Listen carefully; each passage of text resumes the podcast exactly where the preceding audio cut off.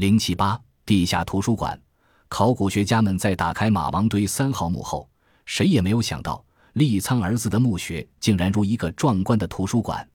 在一个漆盒里，他们发现了排列整齐的二十多种、十二万多字的帛书，还有部分检测，被中外学者们誉为一个极为罕见的重要发现。随葬器物中具有特殊价值的随葬品，在许多学术领域都引起了轰动。战国秦汉时期，竹简和帛书并用为主要的书写材料。帛书又称素书，为一种白色生绢，质地平软，即便书写，但在地下却极易腐烂，因此在考古发现中极为罕见。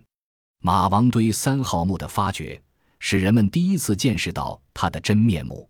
这批帛书的宽度约十八厘米，有的先用朱砂画好直形，即所谓朱丝栏，然后写字；有的未画形格，字体除个别为篆书外，绝大部分是早期隶书。有的书写十分工整，有的则比较潦草，看来并非出自一人之手。也许他们就是侯公子的日常读物。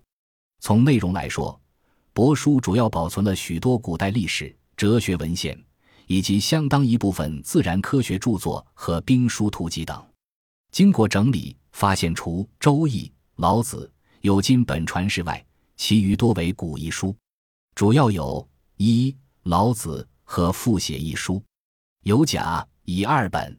特别是一本卷前古译书，被国外学者称为填补了我们对中国早期思想史认识上的空白，是具有世界性意义的文献。二。《易经》和复写一书，帛书一书要早于目前所传四家诗、孟、梁、宗注引的一书一百年左右。三《战国纵横家书》共二十七章，其中十一章的内容见于《战国策》和《史记》，其余十六章是苏秦游说六国的记录，均为译文。四《五星战》。是迄今发现的最早的天文学著作。书中根据实际观测，记录了从秦始皇到汉文帝七十五年间五星在天空中的运行位置，推算出了它们的公转周期。无论在推算数据的准确性和成书时间上，都比《淮南子·天文训》和《史记·天官书》早而且准确。五《相马经》主要是关于相马外形学的论述。它是汉武帝输入大渊马以前的著作，比传世的《相马经》早六百多年，且大多数为后者所没有。六五十二病方及卷前一书四篇，内容主要包括经脉和医学等诸方面。一书成书时间早于《黄帝内经》，填补了先秦医学史研究的空白。七导引图，图前有一段关于医理方面的论述。图上分四排绘出四十多个男女的各种运动姿态，当为后世气功和武术的先声。八地图共三幅，第一幅是成义和元寝图，画中地形估计是侯家族墓地及其周边地区。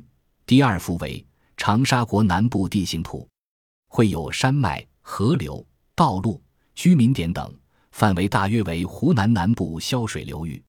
地图比例已达十七万分之一到十九万分之一，反映出当时较高的测绘水平。第三幅为驻军图，主要在地形图上绘制了兵力布置情况，采用黑、红和田青分层设色，是世界上现存最早、具有相当水平的实用彩色地图。